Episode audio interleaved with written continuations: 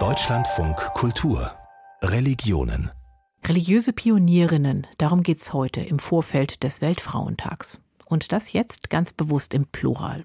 Frauen, die in den 1980er Jahren im Iran und in Malaysia für mehr Gleichberechtigung kämpften, hatten nämlich irgendwann genug vom islamischen Verständnis von Ehe, wie es ihnen immer wieder präsentiert wurde.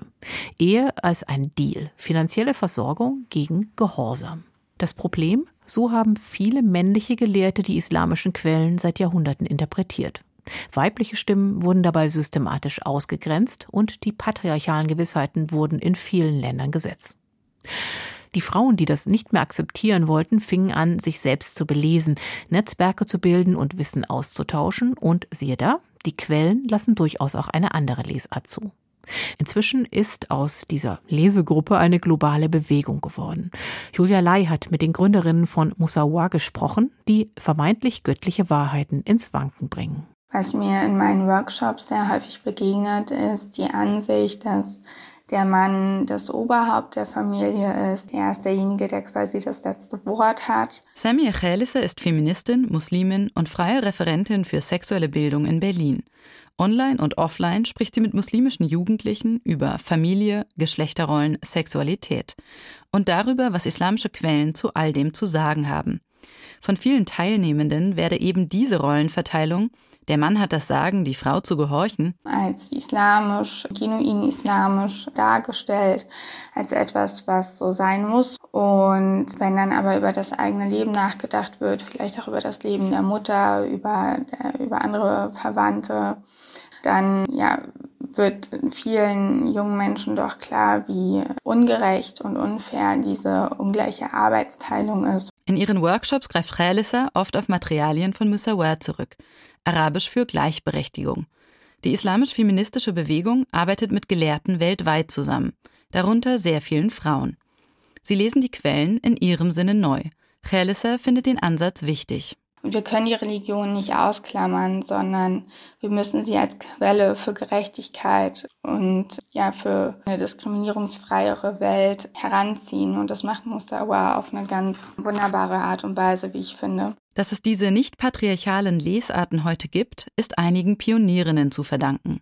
Frauen im Iran und in Malaysia, die in den 1980er Jahren begannen, den Koran neu zu lesen. Es sind Frauen wie Zaina Anwar, Anwar hat vor 35 Jahren in Malaysia das Projekt Sisters in Islam gegründet. Und mit fast 70 ist sie noch immer eine beeindruckende Erscheinung, sogar auf dem Computerbildschirm. Kinnlanges graues Haar, dezentes Make-up, unbändige Energie. Sie wuchs mit einem inklusiven, progressiven Islam auf. My mother meine Mutter trug zum Beispiel keine Kopfbedeckung. Sie hat sich nur ein lockeres Tuch umgebunden, wenn sie in die Moschee zu einer religiösen Veranstaltung oder zu einer Beerdigung gegangen ist. Niemand trug diese engen Kopftücher, die die Haare und den Hals bis zum Kinn bedecken. Das war nie unsere Tradition. All das begann sich in den 1970er und 80er Jahren zu ändern. Es war die Zeit der islamischen Revolution im Iran und eines erstarkenden Islamismus im Nahen Osten.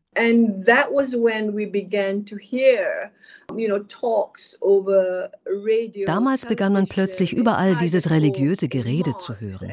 Im Radio, im Fernsehen, in den Häusern, in den kleinen Gebetsräumen, die es in jedem Viertel gibt. Ein Mann darf seine Frau schlagen. Ein Mann darf vier Frauen heiraten und Gehorsam verlangen. All diese Aussagen, die einfach so frauenfeindlich sind. Anwar und viele ihrer Freundinnen bekamen es mit der Angst zu tun. Als säkulare Feministinnen kämpften sie damals für ein Gesetz gegen häusliche Gewalt. Große Teile der Regierung hatten sie schon auf ihrer Seite. Nur aus der Religionsbehörde kam Protest. Das Gesetz könne nicht für muslimische Männer gelten, denn die hätten nun mal das Recht, ihre Frauen zu schlagen. Anwar und ihre Freundinnen waren schockiert und begannen selbst den Koran zu lesen etwa um herauszufinden, ob ein Mann wirklich vier Frauen heiraten darf. Und siehe da, als wir den Koran öffneten, stand in diesem Vers explizit, so heiratet an Frauen zwei, drei oder vier. Doch wenn ihr fürchtet, nicht gerecht handeln zu können, dann heiratet nur eine, und das wird am besten für euch sein. Es war ein Aha-Erlebnis für uns. Wie konnte es sein, dass eine Hälfte des Verses vielerorts zu geltendem Gesetz wurde und die andere meist vergessen? Offensichtlich, weil seit Jahrhunderten nur Männer den Koran auslegen durften. Die Sisters hatten Glück. Die heute weltberühmte islamische Feministin Amina Wadud hatte damals gerade eine Stelle an der Islamischen Universität Malaysia angetreten. Die in den USA aufgewachsene Wadud brachte als promovierte Islamwissenschaftlerin das nötige Wissen mit. Sie half den Sisters in Islam, eine Methodik zu entwickeln, die jeden Koranvers in seinem historischen Kontext verortet. Und sie unterschied zwei Arten der Offenbarung. Das, was ewig gültig ist, die Prinzipien, und das, was spezifisch für den Kontext Arabiens im siebten Jahrhundert ist. Und angesichts der sich ändernden Zeiten, der sich verändernden Umstände, sind es die Prinzipien, die ewig wären. Prinzipien wie Gerechtigkeit, Gleichberechtigung, Mitgefühl, Güte werden im Koran immer und immer wieder wiederholt. Anfang der 1990er Jahre beschlossen Anwar und ihre Kolleginnen, mit ihren Positionen an die Öffentlichkeit zu gehen. Sie schrieben Leserbriefe, argumentierten darin ausführlich gegen die Mehrehe. Und die Strategie ging auf. Schon der erste Brief wurde von drei Zeitungen abgedruckt. Knapp 20 Jahre später, im Jahr 2009, sollte aus den Sisters in Islam eine globale Bewegung werden, Musawa. Einen wichtigen Anstoß dafür gab Sibamir Hosseini, Frauenrechtsaktivistin und Filmemacherin aus dem Iran, die heute in London lebt. Sie erinnert sich, wie sie die Sisters Anfang der 2000er Jahre kennenlernte. Es war nach 9-11 und viele von uns hatten das Gefühl, die Wahl zwischen Pest und Cholera zu haben. Uh, Auf der einen uh, Seite war da dieser Neokolonialismus, der Einmarsch in Afghanistan und im Irak, im Namen von Demokratie und Frauenrechten. Und auf der anderen Seite der politische Islam. Also es war wichtig, einen Weg dazwischen aufzuzeigen, einen Weg, der Islam, Feminismus und Menschenrechte zusammenbrachte.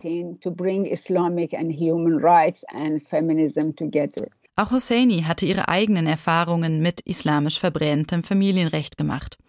Als Studentin hatte sie die islamische Revolution im Iran zunächst unterstützt. Doch als ihre Ehe bald darauf in die Brüche ging, saß sie in der Falle. Ohne Zustimmung ihres Mannes war eine Scheidung nicht mehr möglich.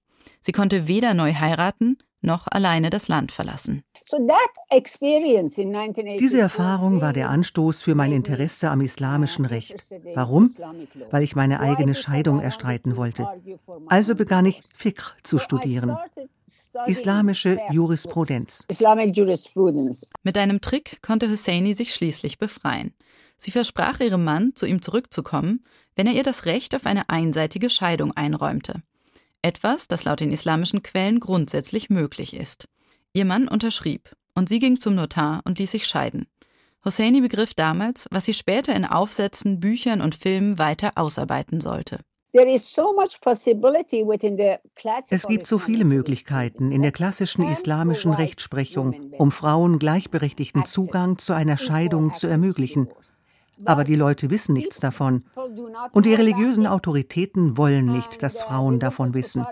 Das ganze System arbeitet dagegen.